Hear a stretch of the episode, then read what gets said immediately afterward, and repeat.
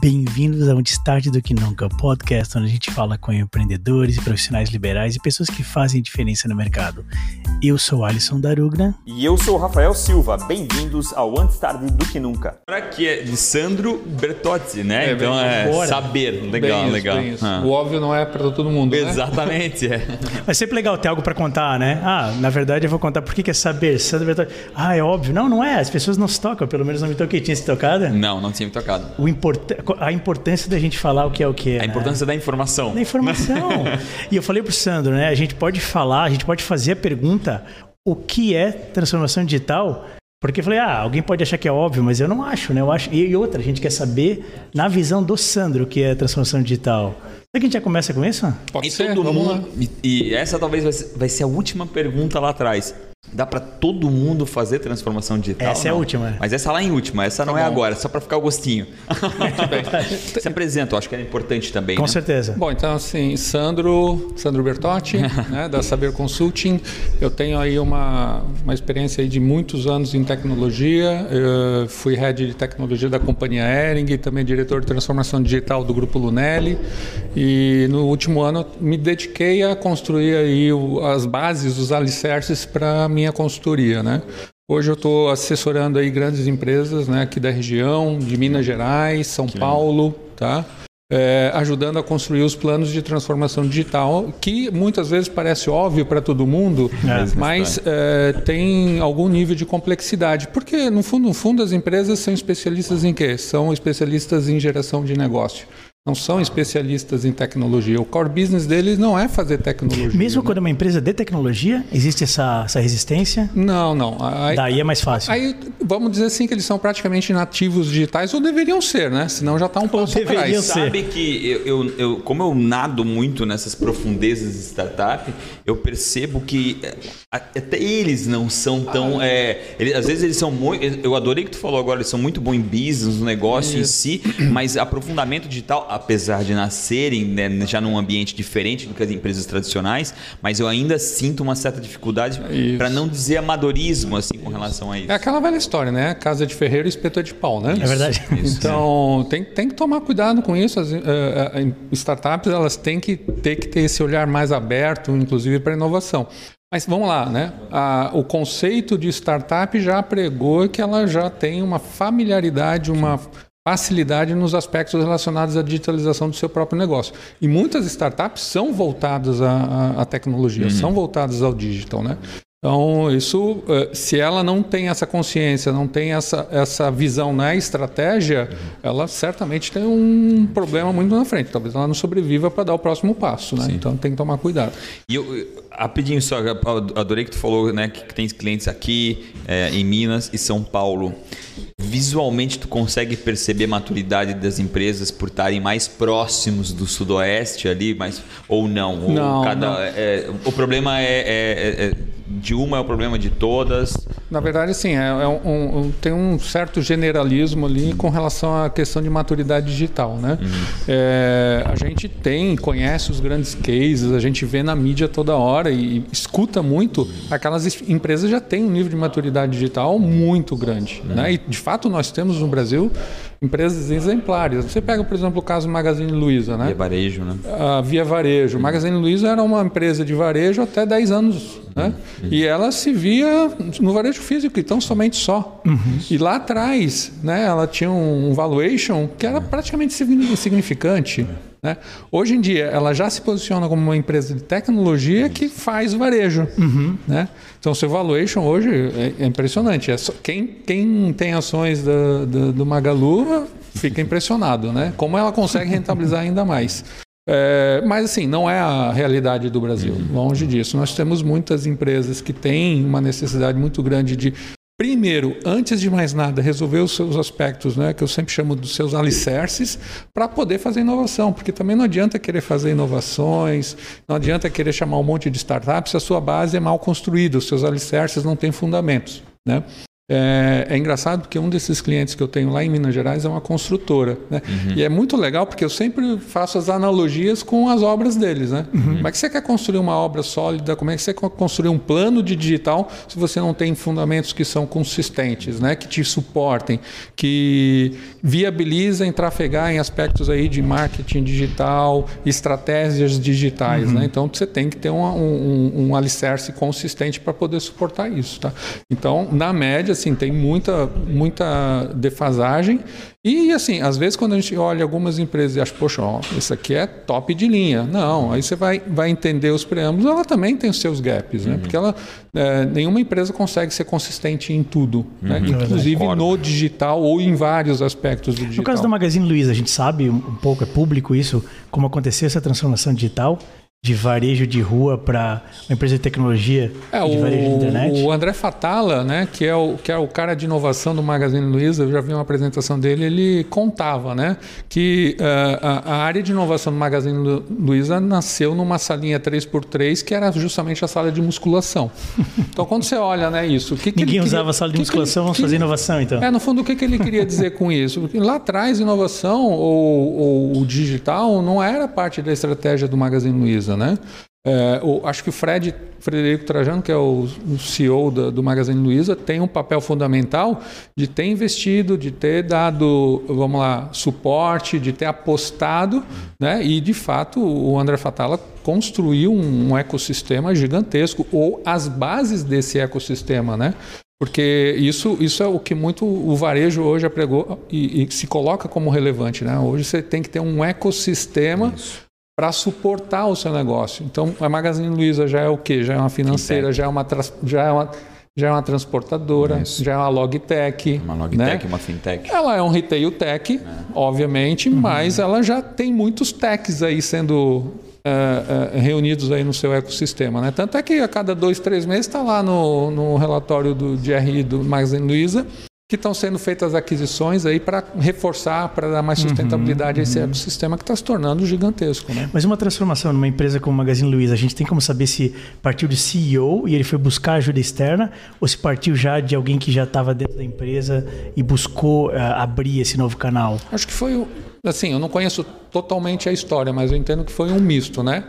Gente uhum. que queria né, fazer mudança, queria fazer transformação, como o André Fatah, e um cara visionário, um cara que, né, que antenado, autorizou. né?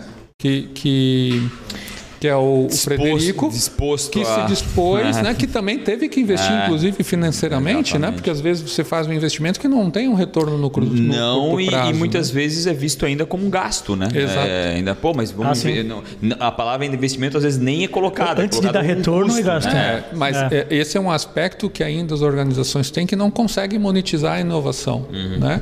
É, eu, eu, gastei... Mas toda inovação é monetizável? Porque isso é crucial também. Não, tem as qualitativas e tem as quantitativas, mas de alguma uhum. forma você vai ter que medir o resultado da inovação, senão você não consegue sustentar um plano de inovação. Ela pode não né? ser monetizável, mas ela pode otimizar processos e daí Sim, ela vai ter um resultado positivo. Mas aí você tem que quantificar isso, né? Uhum, eu claro. trouxe valor. Ah, eu tinha um processo que levava, tinha um lead time lá de uma semana, eu fiz ele Sim. ficar em um dia. Sim. Ah, quanto que eu estou economizando? Claro. Quantos recursos? Quanto headcounts que eu estou economizando com essa iniciativa.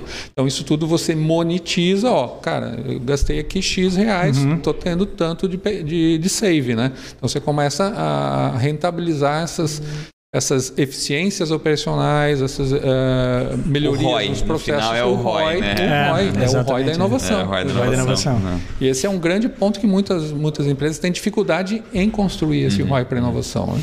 Até porque a gente até falava alguns segundos antes, né, a dificuldade das empresas entenderem que isso é uma jornada, Sim. né, que isso não é algo que ah, vai você entrar lá e em apenas em 30 ou 40 dias tu consegue já quali, quali, né, valorar o ROI e dizer não é assim ou é assado. Acho que primeiro se cria um ambiente pró-inovação para depois introduzir inovação como. como... É, eu, eu, diria que até para fazer inovação é uma jornada, né? Que as uhum. organizações, você pega uh, empresas de médio para grande porte que tem ali a sua burocracia, os seus processos, né?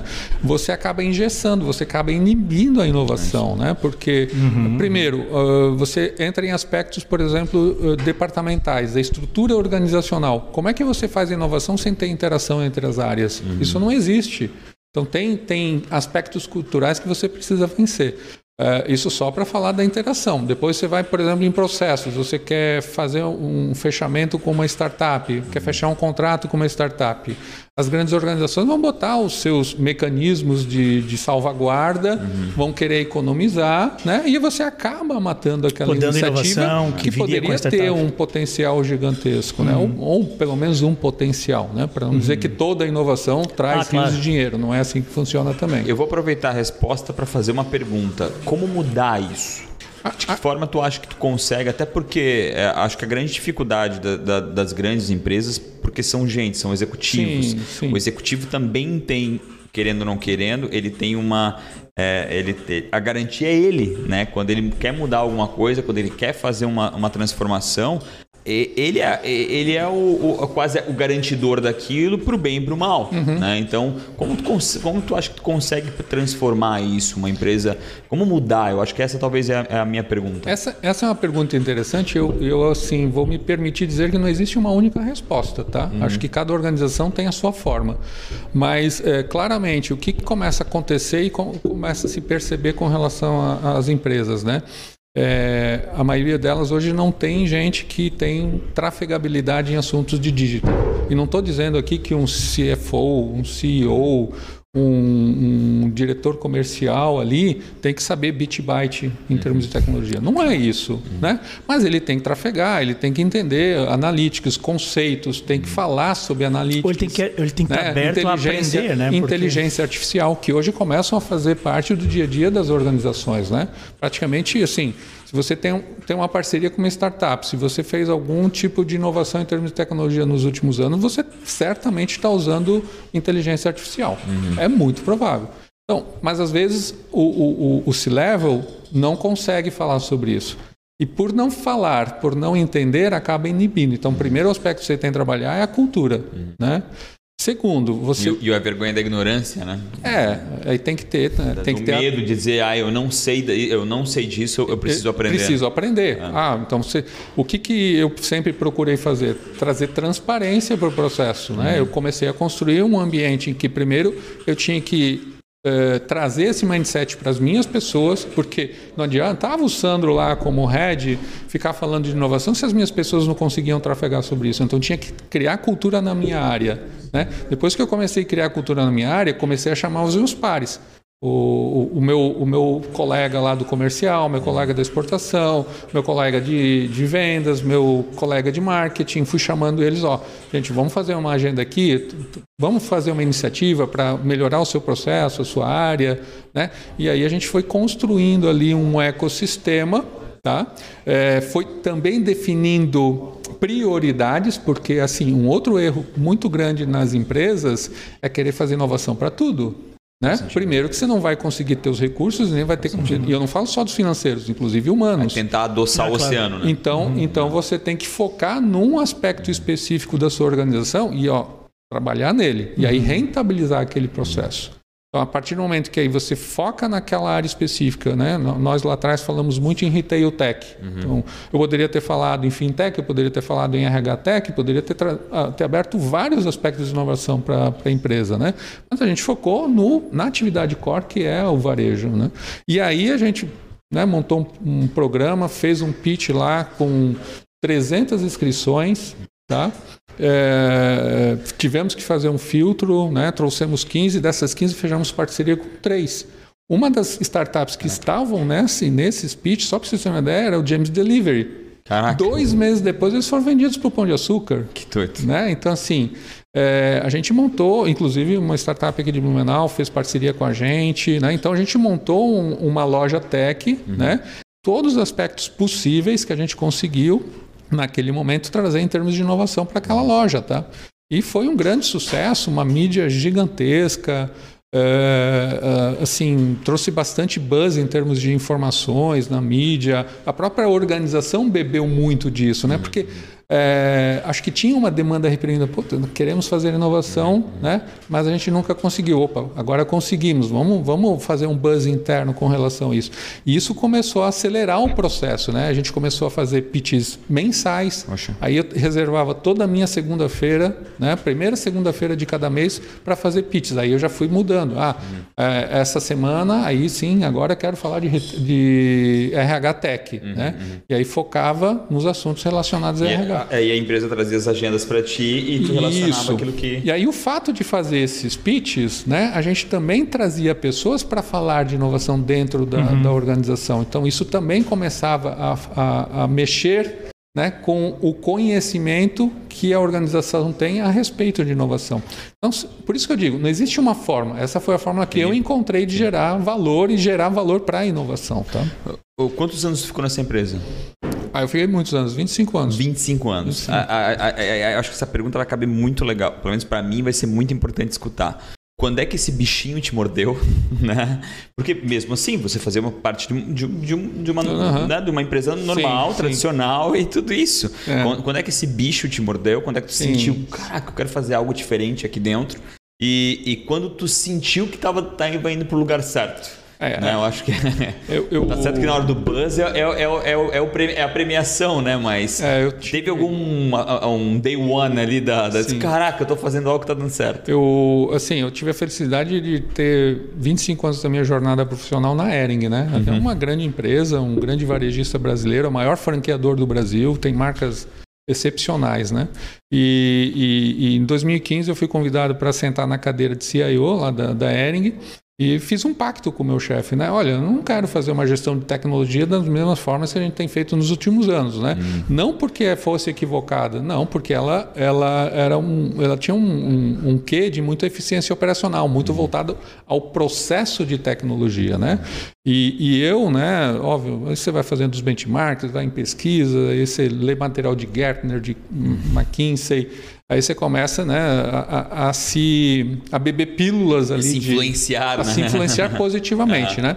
É, e aí, assim, a gente comecei um grande processo de reestruturação de área, em que, obviamente, a gente tinha que manter a eficiência operacional, isso era um pré-requisito, até para eu ter sustentação e ter tempo de falar de inovação, de falar de projetos que eram uh, exploratórios e, inclusive, estratégicos. Né?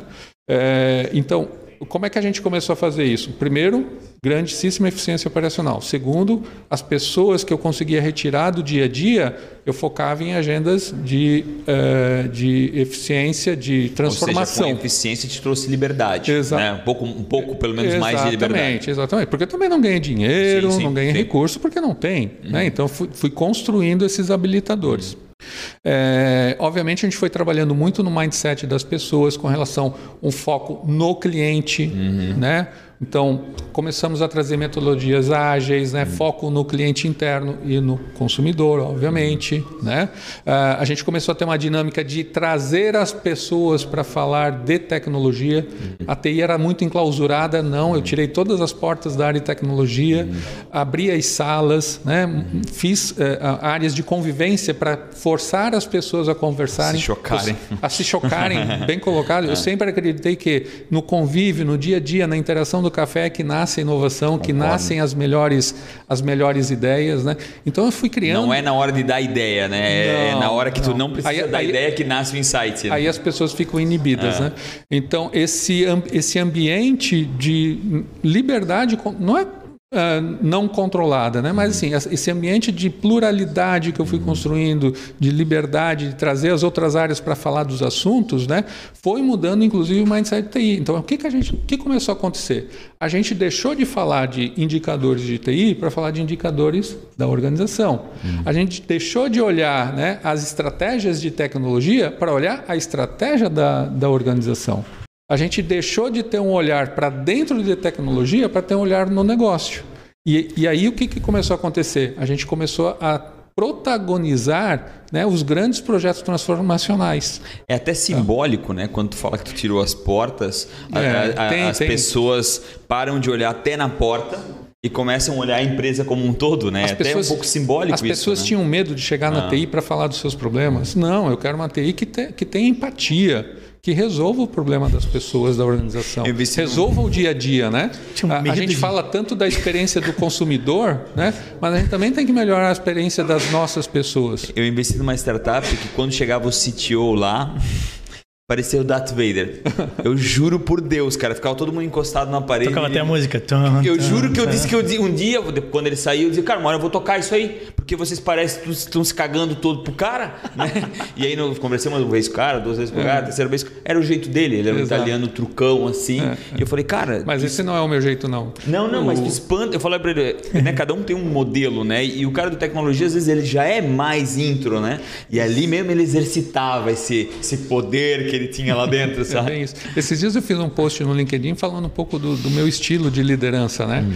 E... Com um chicote na mão, não foi? Foi esse? Não, não foi esse. em, que, em que, que, eu colocava assim, gente, se você queria falar comigo, você nunca ia me conseguir ligar no meu ramal. Eu nunca estava na minha mesa, eu sempre estava é no business. Eu estava falando uhum. com as pessoas, eu estava entendendo o que estava que estava funcionando, o que não estava. Né? Eu gostava de receber os, os feedbacks positivos, mas também os negativos. E aí você vai é, vai ajudando a construir um ambiente que inviabiliza esses problemas. Né? Então, assim, é sempre uma pessoa aberta, uma pessoa que né, está, está, está trafegando no, no business para construir soluções. Tá? Uhum. É, é, até porque eu acho que a inovação geralmente nasce onde ela não foi desejada. Eu brinco com isso, que é, que é exatamente o exemplo que tu falou, né? É numa mesa de café, é lá no, no canto, é da, da senhorinha que vem ali, às vezes dá uma conversada e fala sobre aquela compra da loja que ela fez que isso. deu tudo errado, e aí essa é, explicação gera insight, alguma é. coisa. Então ela às vezes não foi onde ela foi, onde ela deveria ter nascido, ela assim em outros lugares. Por isso que eu é acho isso. que eu adoro esse modelo do choque assim, dos plurais, dos heterogêneos, uhum. né, das pessoas que não concordam. É isso assim, é, hoje em dia a gente lê isso, vê ah, a, a empresa tal fez o seu lab, né? Uhum. Há cinco anos, quatro anos eu já estava fazendo isso, né? Uhum. Então, ah, fui Quando ainda não era o live de inovação. Fui inovador até nesse processo. É, né? Isso é interessante, né? Ah, a gente vê isso na mídia e tu pensava, eu já fazia isso há 4, 5 anos. Como é que tu comunicavas isso para o mercado? Porque eu acho que hoje também ganha quem comunica melhor para o mercado. A história da porque a empresa né? ganha valor, Fazer etc. Falar, né? Mas você fala é. para a rede de, de, de, de geral, para geral, né? Pra... É, cliente ah, interno, cliente uma, externo, uma não clientes. Hoje, eu, eu, é exatamente isso. A discussão é é, que, e eu acho que a tua educação deve ser parecida com a nossa, é vá lá e faz e não fala para ninguém. Tipo Sim, assim, é. O negócio é trabalhar, Exato. né? Para mim escrever no LinkedIn já foi um difícil, agora Instagram é mais difícil ainda. E, e, eu acho que essa talvez era uma grande dificuldade é nossa, né? De, de é, eu assim, acho que a pergunta é maior do que como é que tu comunicavas. A pergunta é, tu comunicavas? Porque talvez não fazia sentido lá naquela época para ti, não, assim, pro teu ó, mindset, mindset corporativo. Eu acho que assim, meia década atrás. Toda iniciativa você tem que estar tá comunicando e deixando claros objetivos para todas as pessoas. Você só tem engajamento das pessoas se as pessoas têm clareza com a estratégia. Ponto. Uhum. Tá? Então, se elas no mínimo sabem daquilo, né? Por que que assim a gente conseguiu fazer um movimento tão tão relevante em termos de inovação? Porque eu no dia a dia, em todos os rituais que eu tinha, né, com todos os indicadores que eu trabalhava, né, eu queria trabalhar com os aspectos relacionados à inovação. Então o que eu fazia? Todas as nossas agendas mensais de resultados lá na tecnologia, eu tinha indica... já comecei a criar indicadores voltados à, à, à inovação. Uhum. Quantos projetos de inovação estamos, estamos fazendo? Né? Quantos estamos trafegando? Ah, eu queria desenvolver Agile na TI. Né? Ah, quantos projetos a gente está tá fazendo puro Agile ou híbrido? Né? Junto... O que é Agile? É... Agilidade? Ah, o já, desculpa, desculpa. Eu, é, é eu imaginei, mas eu pensei, será que eu pergunto? Não, eu vou deduzir. eu, eu pareci um maior ignorante agora, desculpa. Não, não, não. Ah, na verdade, não. A tua pergunta ajudou com certeza quem está assistindo agora e no futuro. Exatamente. Mas eu acho que, eu acho que, eu então acho que tu estás ainda respondendo vai... sobre os clientes internos, internos, sobre a corporação. E, e pra... eu acho que a minha pergunta do Rafa é mais assim. Pra fora. Explorar isso. É, Exato. É, então, assim, no começo, óbvio que a gente tinha uma dificuldade em mostrar isso. Né? Então hum. a gente fez parcerias com. Peraí, mas vocês queriam e tinham dificuldade? ou vocês não sabiam nem ao menos não, não, se vocês não sabia como chegar. Legal. Não sabia então, como então chegar. vocês tinham vontade então, exemplo, de comunicar para fora. Eu queria fazer o primeiro pitch lá. Como é que eu vou fazer o pitch? Como é que eu vou... Onde eu vou? Onde que eu vou juntar é. um ecossistema de 300 startups, né? Então eu fui brincado a fazer o primeiro. Eu fiz uma parceria né, com a Startse, foi muito ah, legal. legal. Né? É, então a gente aproveitou dos, das conexões de Startse né, para montar o ecossistema. Depois, o segundo, o terceiro pitch, isso já era natural. Eu já tinha montado um ecossistema. Tinha criado a primeira trilha, né? Exatamente. Então já tinha algumas lições aprendidas, já, ah. tinha, já tinham lições, já tinham aprendizados e do a gente que quer e do que não quer, né? Exatamente. Então aí a gente foi só ajustando para beber do, do ecossistema. Tu tá? foi para alguma das missões da Startse? Chegou aí? Não, pra... não, não acabei. Legal. Acabei não indo indo em nenhuma missão da Starts. E agora eu queria te fazer uma pergunta. Eu sei que eu vou andar um pouquinho na, na tua timeline. Eu, é, é, como está sendo isso para ti agora? Né? Que agora eu acho que tu tens a maior liberdade, né? Querendo ou não querendo, acho que quando as pessoas te chamam para dentro, elas pelo menos sabem um pouco daquilo que querem. Se abrem mais Mesmo também. assim, não Ou sabem. Não. Né? Ou não. Ou, é, eu acho que não sabem o que querem. É. Estão dispostas a mudar, pelo menos, isso. talvez. Eu queria saber como é que está sendo isso agora, principalmente. É, eu, assim, acho que a gente tem um misto de algumas empresas que já têm um certo nível de maturidade em digital com empresas que não têm, né? Uhum. Então, que realmente precisam de alguém para orientar, para não cair uhum. ali em algumas furadas, né? Então, o, hoje o meu papel está muito ali em entender os objetivos organizacionais, né? Onde que as empresas querem chegar, é, entender o ecossistema e aí montar um plano de digital consistente para você aí seja entendendo se você tem os habilitadores para fazer uhum. isso, seja entendendo se você já pode dar o próximo passo, né? Então é, é muito nesse entendimento e construir, vamos lá, uma, um grande. Mas é mais difícil porque tu tens um pé dentro e fora, ou é mais fácil? Não, acho que não, não é nem não. mais difícil nem mais fácil. Você uhum. também tem que, tem que trafegar, né? Uhum. É, você tem que fazer o push na organização, às vezes elas não têm, querem fazer, mas não têm o tempo. Então você tem que respeitar. O... Ou não obedecem aquilo é. que deveriam fazer também. Tu não tem isso? Não, tipo, assim, não. Cara... Isso eu vejo muita empatia é, hoje. É, já. é mesmo? É, já, vejo, já vejo empatia. É, tenho tido experiências muito positivas aí na, na, construção dessas estratégias. Tá? E tu consegue perceber isso antes de entrar? Existe às vezes uma empresa que te procura e tu dá um callback dizendo não, não vou aí porque esses caras estão só me enganando, vão me levar para dentro e eu vou, vou, perder meu tempo com relação a isso? Não. Não, quando chega tá. já tem uma predisposição em, em, em, processos de mudança, tá? Já sabem que o que estão fazendo não vai sustentar nos próximos anos. Então aí você precisa construir esses habilitadores, mas como é que eu construo? Uhum. Quais são os passos que eu tenho que seguir? Pois o que, é. que eu tenho que fazer como primeiro? Engaje. Eu penso é, como, é. como engajar. Né? É, o que, que eu tenho que Quem priorizar? É esse cara que chegou aí, que, né? Tipo assim, querendo ou não querendo, né? Quando chega numa empresa estabelecida 10, 15, 20, 30, 60 anos, aí você entra lá, Isso. tipo assim, cara, não tem como a galera não botar a mão e dizer assim, que ah, esse cara aí, que não, né? Tipo, é, é uma dificuldade claro. engajar, né? Eu tô, queira, não estou no papel de consultor, eu não sou um recurso, não sou uma uhum, pessoa uhum. da organização, né? Então, assim, tem um, tem um certo tato que você tem que ter. Uhum. Então, você tem que né, entender a organização, tem que entender como ela funciona, tem que tem que estar tá ligado à cultura da empresa, né? É, e aí, com, a partir desse diagnóstico, você quer entender, tá, mas ó, esse aqui é o teu problema, onde é que você quer chegar? Uhum. Né? A partir desse entendimento, aí você começa a construir um plano né? É, que, que tenha uma, que consiga ter a, a velocidade que a empresa tem, uhum. né? É, e muitas vezes, inclusive, acelerando. Ó, você consegue viabilizar alguns níveis de acelerações em termos de digitalização dessas organizações. Eu tive um exemplo no ano passado. Eu estava trabalhando num aspecto específico, acabei né, fechando um, um, projeto bem maior. Né? Então, aí já olhando, vamos lá, 22, 23, 24, então preparando a organização para um ciclo de crescimento sustentável. E quais são as principais mudanças né, que depois de chegar a estudar, entender a cultura organizacional, tendem a ser implementados? Eu sei que cada caso é um caso, mas. Cada empresa tem a sua necessidade, né? Então, por exemplo, tem empresas que querem construir os seus planos de negócio, né? Tem seus planos de negócio e querem entender. Olha, o ecossistema que eu tenho hoje me suporta para atender esse plano de negócio? Se sim, o que, que eu preciso fazer para melhorar minimamente ele? Se não, o que, que eu tenho, quais as peças do quebra-cabeça que eu tenho que mudar? Né? Então, você tem que, é, tem que montar esse tipo de diagnóstico. É, outras empresas, elas têm pouquíssimos ativos digitais, têm pouquíssima é, é, maturidade digital. Né? Então, aí o que, que você tem que fazer? Você tem que construir um roadmap né, para construir os, os, famosos. Vivo ainda, né? Porque famo... vai sempre mexendo. É, é na, na, verdade é o que eu sempre digo, né? Não é uma trilha. É, é, exatamente. É, aliás, é uma trilha, é, não é um trilho. Trilha, exatamente. Né? Então isso aí sempre tem que hum. você tem que ser maleável, porque quer, quer não, em algum momento você pode ter alguma mudança de percurso, né? É, e aí, com base nesses, né, no avanço desses, desses alicerces, aí a gente começa a trafegar em outros temas, né? Uhum. É, que são tão importantes quantos, né? uhum. né? Por exemplo, não adianta fazer um movimento de mudança de, de uh, estrutura digital, de tecnologia, se eu não mexo com a, a, cabeça das pessoas, a cultura da organização.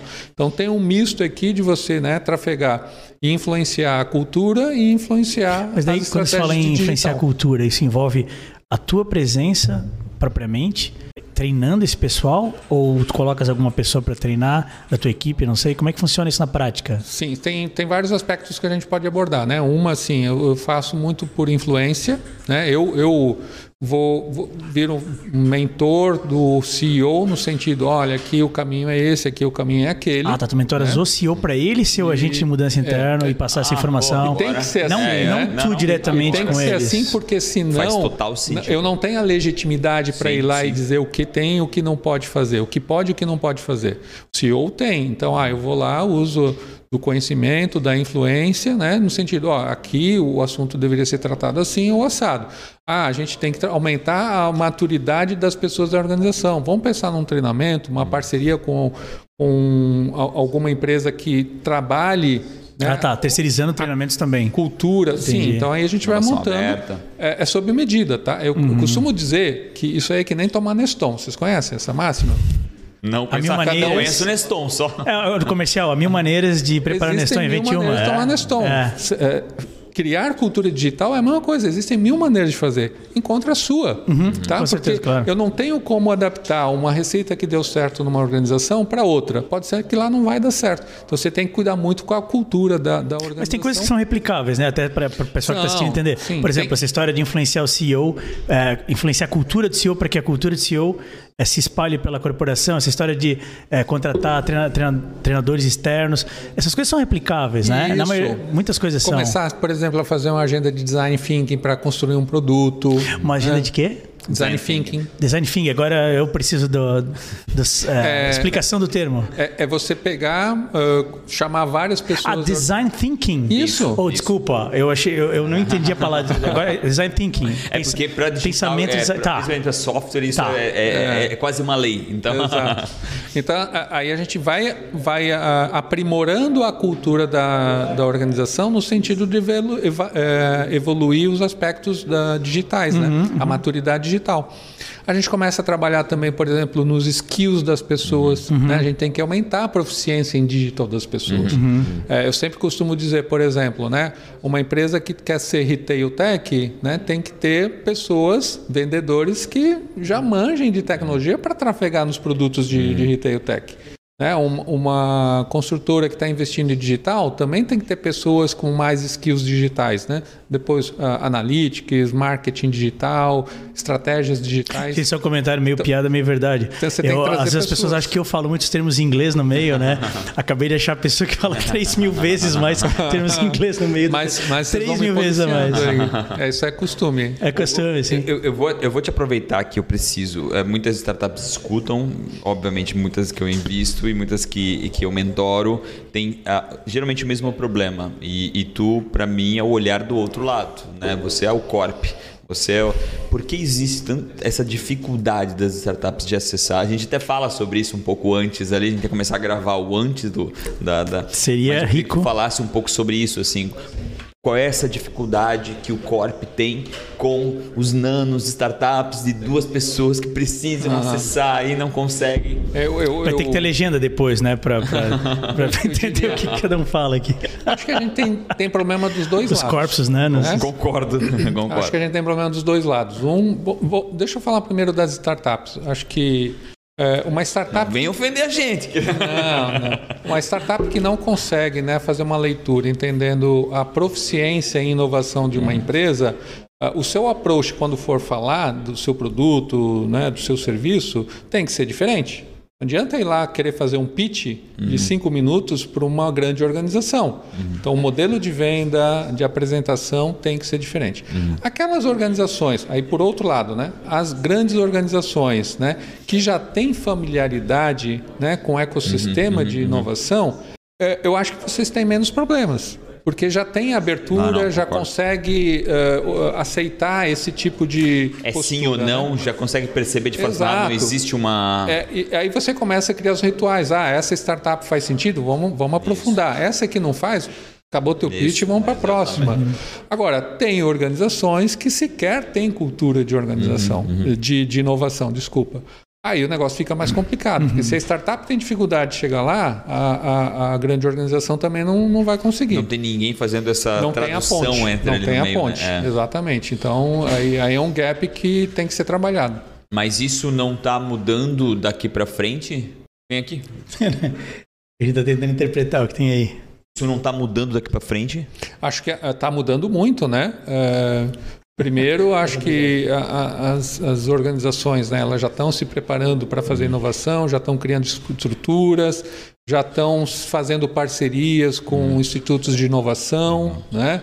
É, já estão participando de ecossistemas de inovação, então isso ah, tende a gerar um grande facilitador. Mas não são todas as empresas.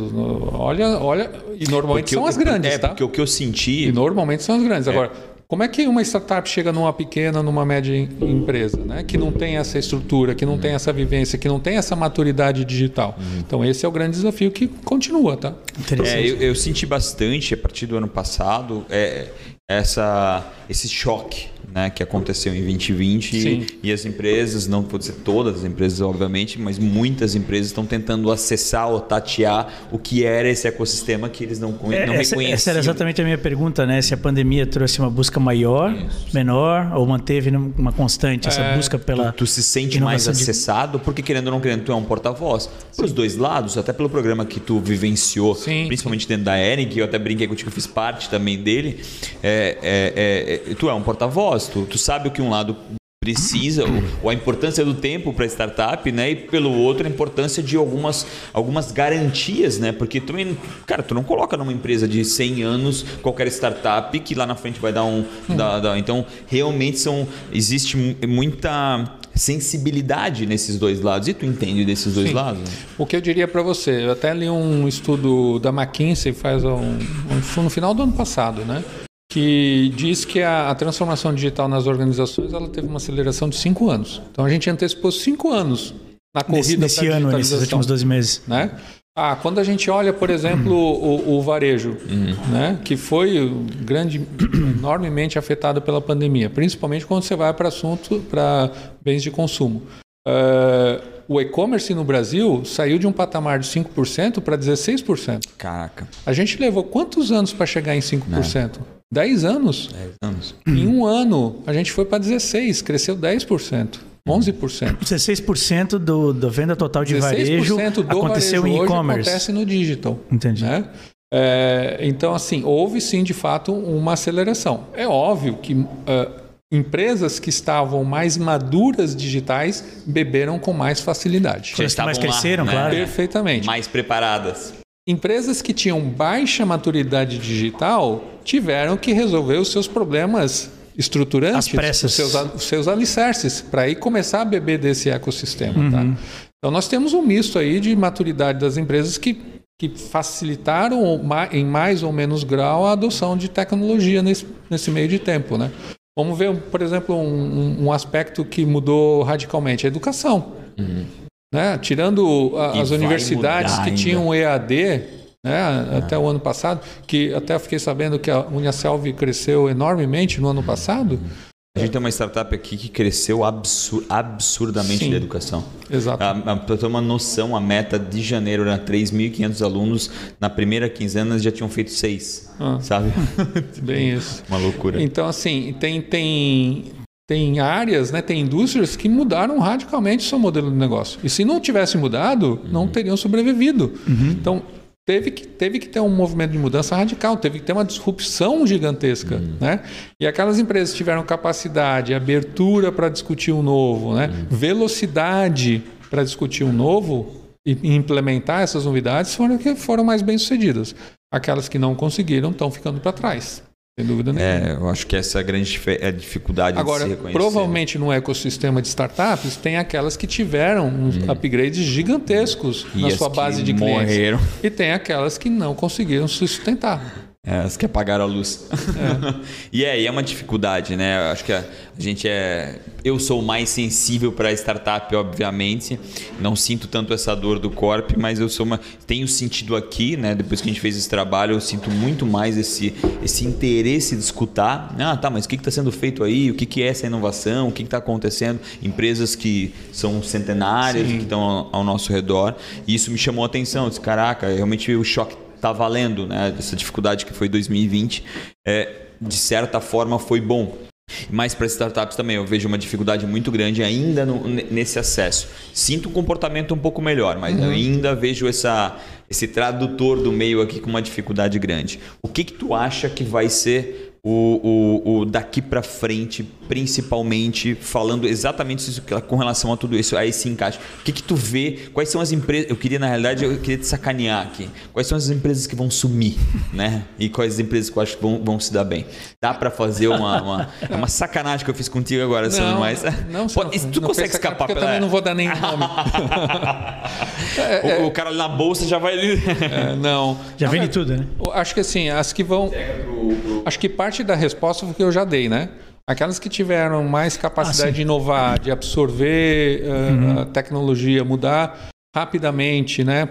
Pivotar. Pivotar. Coisa que é tão difícil, né, nas empresas, conseguir pivotar, testar, né, com os seus consumidores se, se uma ideia funciona ou não funciona.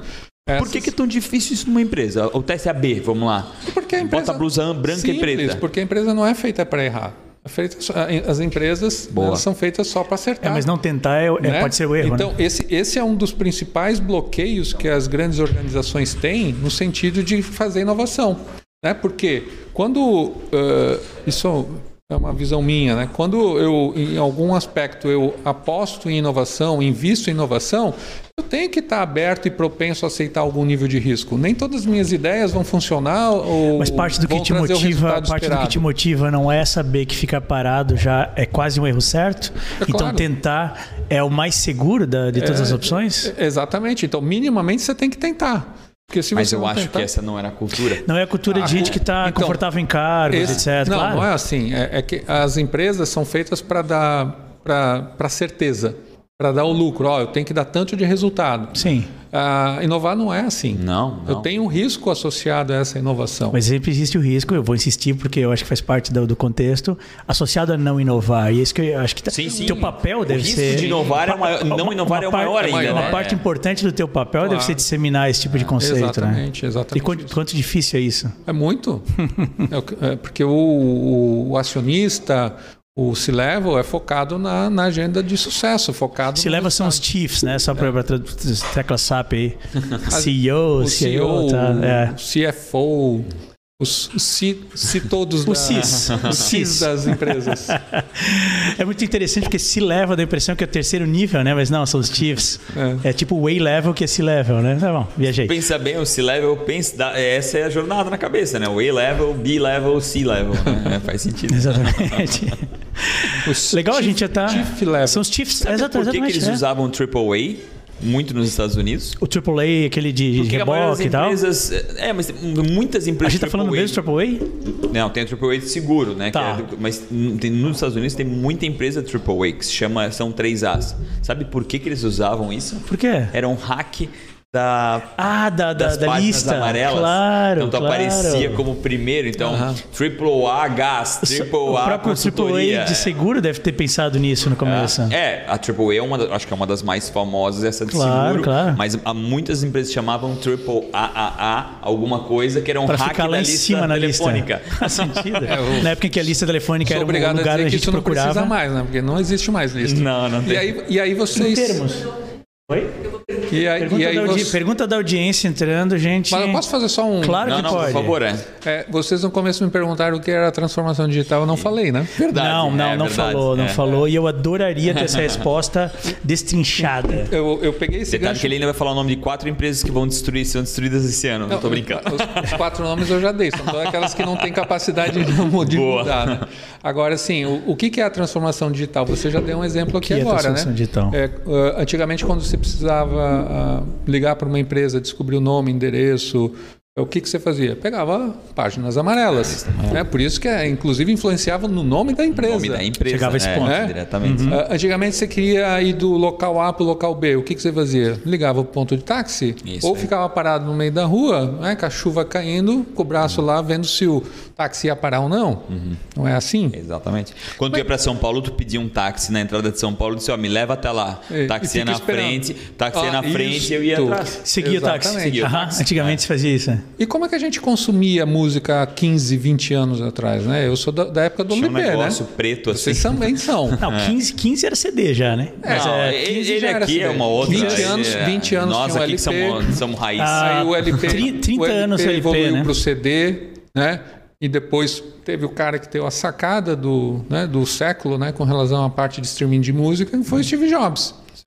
Hum, né? É, Na, na verdade, ele Inventou- veio atrás, né? ele É, veio atrás com um modelo de negócio com monetização, porque na verdade quem, quem disruptou a indústria da música foi o Napster, não Foi o foi, Napster, o é. Steve Jobs. É, Steve Jobs ele, ele ele viu aquilo É, e pensou: ele eu vou fazer isso monetizavelmente. É, o- o- Aí é que Jobs tá. fez- Aí, aí ele passou a Porque Mas- mas esse é um gratuito não- caso- Não, é, não é tão incrível, né? Cobrar é. Sim né? e não, porque na realidade uma coisa levou a outra. Se a gente pensar bem, uma coisa levou a uma outra. pirataria, assim, se tu pensar bem, Claro. né? Tipo, cara, eu vou Agra abrir pra todo agradeça mundo. aos piratas, porque disrupção digital tem muito a ver com, com hackers, com, com gente que realmente.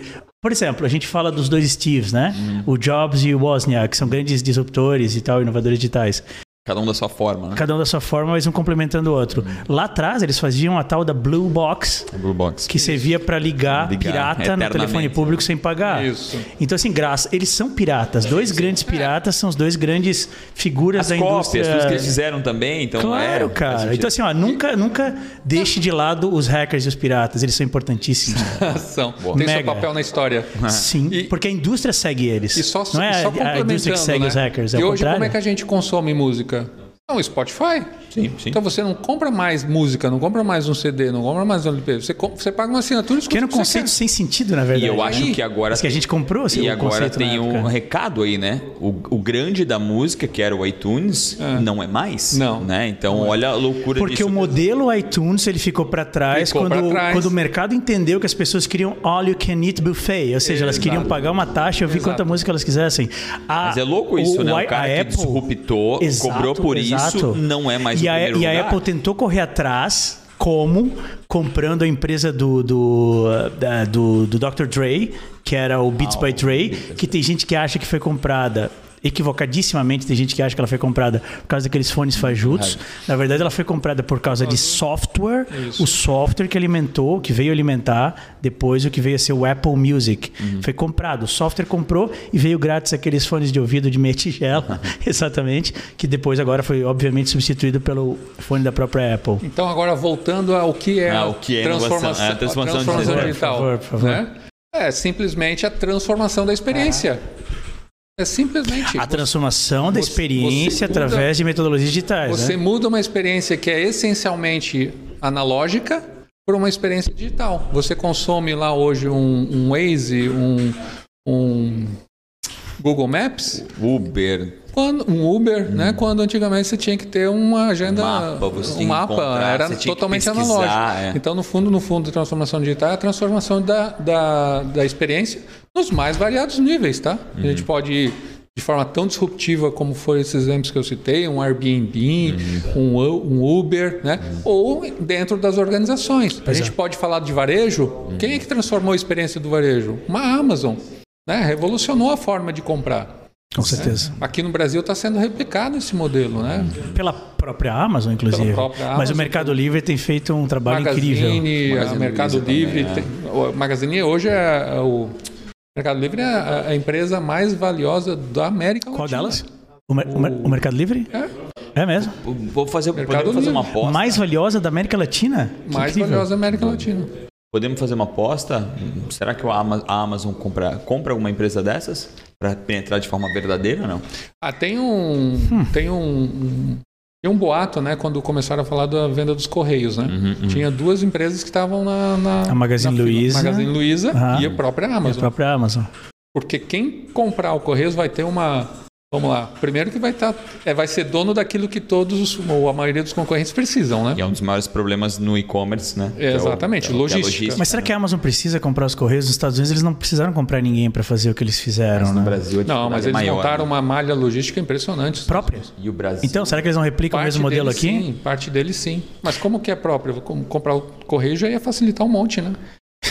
A máquina do correio ela é tão, Dá- ela é tão valiosa, ela tem um Eu ia- óleo, é, não, porque... é, será que não é bem- comprar um pepino? Porque na verdade com a compra dos correios, pelo que eu entendi superficialmente na época eu não fui a fundo, viriam algumas exigências, porque se tu compras o correio, que é essa empresa que tem Não, esse tem papel, social do de levar correio, carta lá no, meio do mato, agências lá na cidade a Amazon se interessa em ter esse papel social desse Assim, jeito? Antes de mais Acho nada, que não. é, assim, boatos, né? São- foram boatos. Aham. Se tem interesse ou não. Eu ouvi o boato, mas eu sinceramente mas- não, não acredito que uma corporação como a Amazon entrar numa treta dessa, sabe? É rolo isso aí.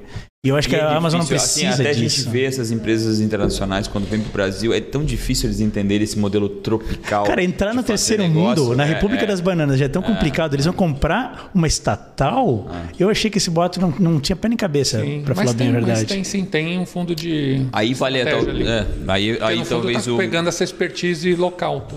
Vamos lá. Tu, tu viu? Acabou. É, eu, eu- é, agora Temos é. que ir para as palavras. Não, peraí, é. tem- a gente tem a pergunta da audiência. Ah, a gente tem a ah, pergunta tem da audiência. desculpa. José Graff. Existe algum receio de grandes empresas se adequarem à transformação digital? Ah, mas eu acho que a gente respondeu bem essa, né? José, eu, eu, né, eu- eu acho que Simbolicamente. se Vai lá, quiser lá, fazer uma, lá, uma simbolicamente. síntese Qual é a pergunta? Se existe algum receio, das, eu acho que a resistência né, das grandes empresas de se adequarem à transformação digital, e se houver, por quê? Qual a razão? eu Na acho que já foi verdade, acho que não é respondido. uma questão de adequação, é uma questão de escolha, né? Ela, ela tem. Talvez que- até sobrevivência, né? É, ela tem que escolher se o, parte do modelo de negócio dela ela, ela pode e deve ser influenciada pelo digital, né?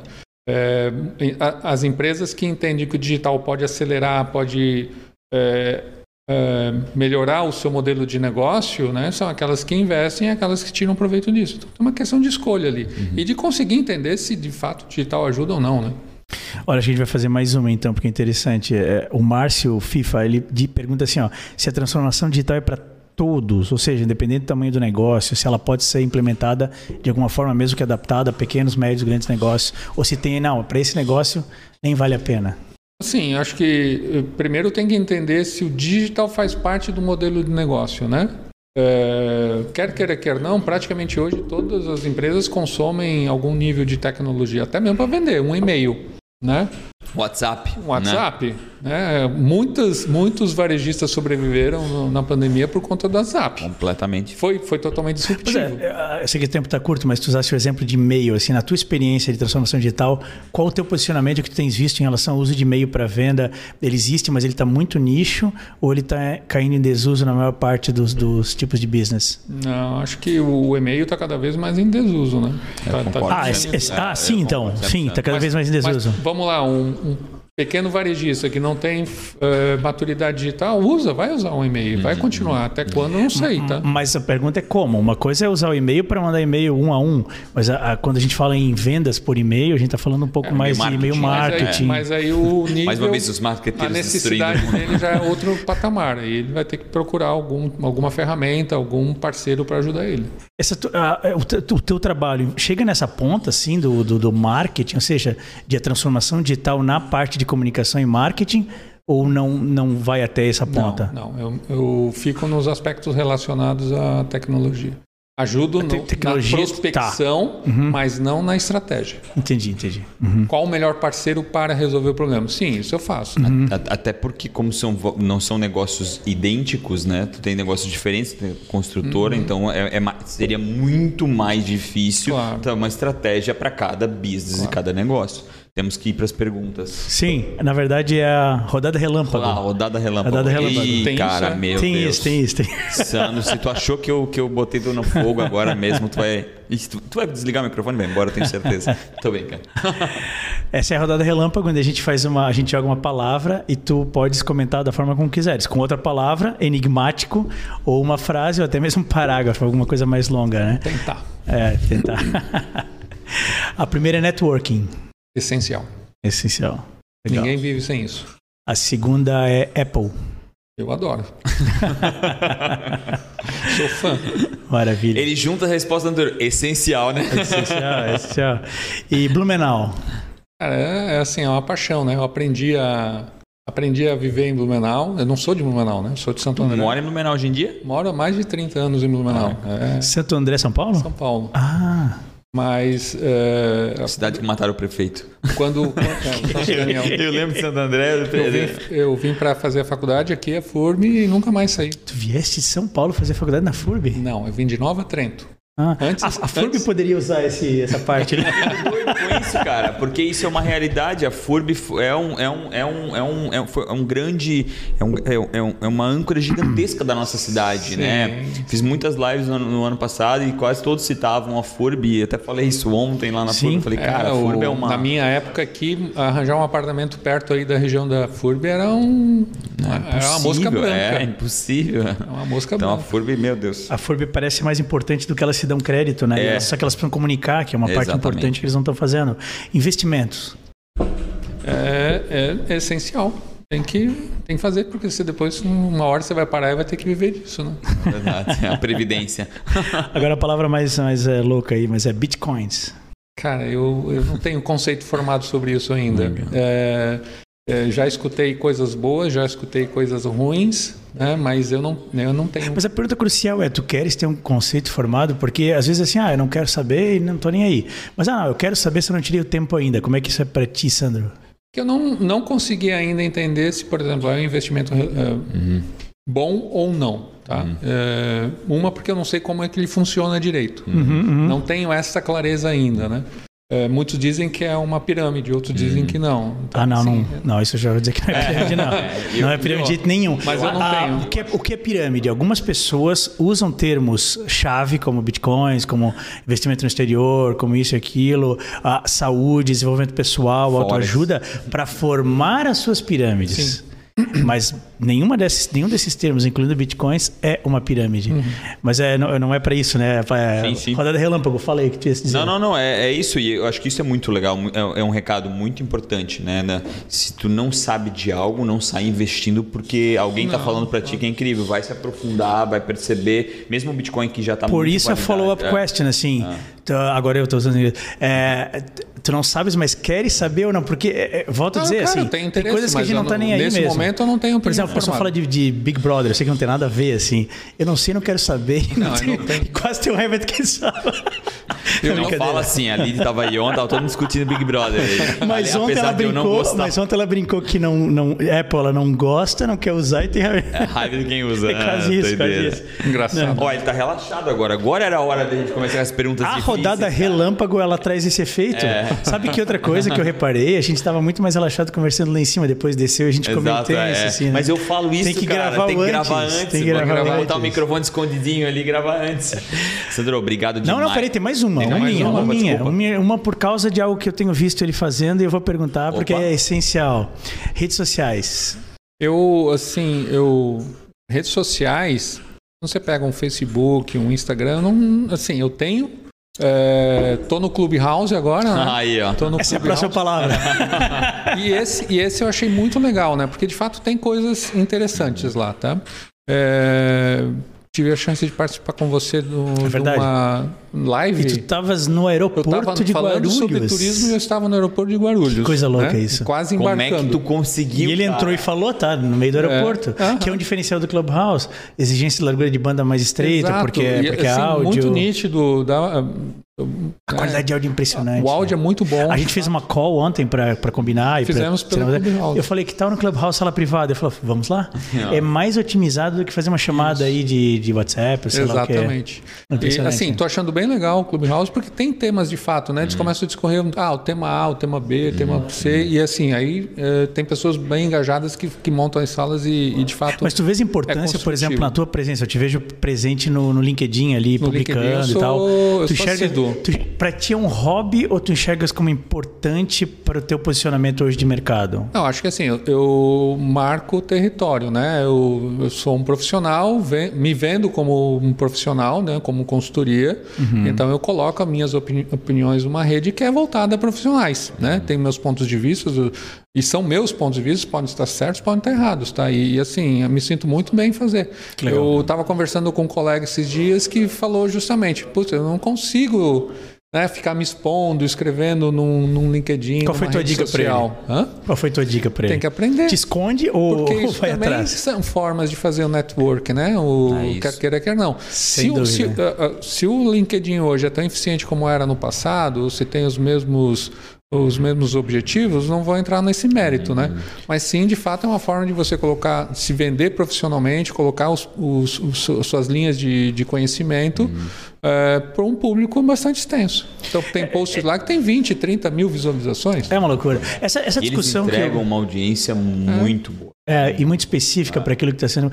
Essa discussão de ROI sobre uso de redes sociais, assim como o uso de qualquer coisa, ela é irrelevante, né? Porque toda rede ela vai crescer, ela vai ter uma maturação, ela vai declinar. Isso Sim. é óbvio. Se a gente foi atrasado o suficiente para entrar quando ela já está maturada e está entrando em declínio, azar nossa, agora a gente vai ficar de fora só porque ela está maturada e, E eu e ainda, em eu declínio? ainda Não faz vou fazer sentido. uma provocação. Eu acho que o LinkedIn no Brasil ainda nem começou. Eu acho, eu ainda acredito que o LinkedIn, assim, tem muitas empresas que eu já conheço que não aceitam mais nenhum tipo de, de currículo. Ah, já fazem o processo É todo. o processo todo dentro do Apesar LinkedIn. que assim, né? ah, o- quer, quer contratar, manda teu link no LinkedIn. o- Quer falar comigo, manda teu link no LinkedIn. Sim, isso eu concordo, É. mas também também começo a ver um, um pouco de falta de maturidade, né? Porque eu já começo a ver muitos posts relacionados a estilo de vida. Então começa a ter uma deturpação, né? Do, Mas tu não achas rede. que estilo de vida para algumas pessoas é o core business e daí faz sentido? Ah, não, né? Quando não faz Se o sentido. core business for estilo de vida, sabe? É, não, não, não vejo sentido nisso. Entendi. A não É, ser que ele venda estilo de vida, mas não, Então, não me é. parece o caso, tá? Não, Ah, tá, não tá, tá. parece. Ah, não, eu, não- eu não sei que post você está falando, mas a gente Eu- conhece eu- pessoas é, que, eu- eu ainda- que vendem coisas ligadas a estilo de vida e, e para elas pode fazer Voltando sentido. dois passos- Mas acho que eu entendi teu ponto. Vou dando dois passos. Eu ainda acredito muito no LinkedIn. Acho Não, que o eu- LinkedIn ainda nem, nem começou no Brasil. Não, eu tenho, tenho essa, essa, essa cabeça. Apesar de ter várias outras redes sociais por aí, mas eu ainda acredito muito no LinkedIn. Eu acho que ele ainda tem muita profundidade e ainda é desconhecido para a massa. É, tem né? muita gente eu que não ainda. sabe. Eu uso e assim, tenho aí. Não vou te dizer que é uma meta, mas pelo menos uns 3 a 4 posts por semana eu faço. Que legal. Que legal. 3 a 4. Isso é muito bom. Que legal. Isso é muito E são bem autorais, né? Textos teus e próprio cunho, muito legal. Isso, Parabéns por experiências, né? Estilo, liderança, tecnologia. É, vários, tu tens alguma vários ideia, a, a gente era para acabar, mas só mais uma perguntinha. Tu tens alguma ideia de transformar isso talvez num, num conteúdo pessoal, num blog pessoal? Ou não, usa o LinkedIn e tá, tá mais do que bom Não, acho que é ficar por ali. ficar por ali mesmo. Legal? Sandro, É foi um isso. prazer Sandro, ter a tua presença obrigado aqui. demais aí por- Sandro é amigo pessoal do meu sogro, né? Legal. E o meu sogro indicou citar o nome a dele, presença poxa. dele. Maurício Hudson, que Ah, tá então assistindo. tá- tá assistindo. Tá Tá assistindo, assistindo. falou que tá Ah, poxa, gostando não e com Abração ele, pro né? Maurício. Maurício. Inclusive, ele, ele falou: ó, esse trabalho que vocês estão fazendo tá muito legal. Eu acho que vocês têm que convidar o meu amigo Sandro, porque ele é um cara cheio de conteúdo, muito conhecimento, experiência incrível. Quando ele, ele falou exatamente isso, quando ele dá palestras no Rotary, todo mundo para e escuta. Legal. Porque ele tem o que dizer, as pessoas aprendem com ele. Maurício é Então- gentil. com quem merece, né? Sandro, muito obrigado. Obrigado Foi um demais por ter vindo. Foi um aí. prazer. Prazer grande estar aqui com vocês, viu? Valeu. Pessoal, toda terça e quinta aqui, antes Tarde. do que nunca. e não foi combinado, hein? Não, não, Valeu, saiu. valeu. Valeu, gente. Tudo de bom.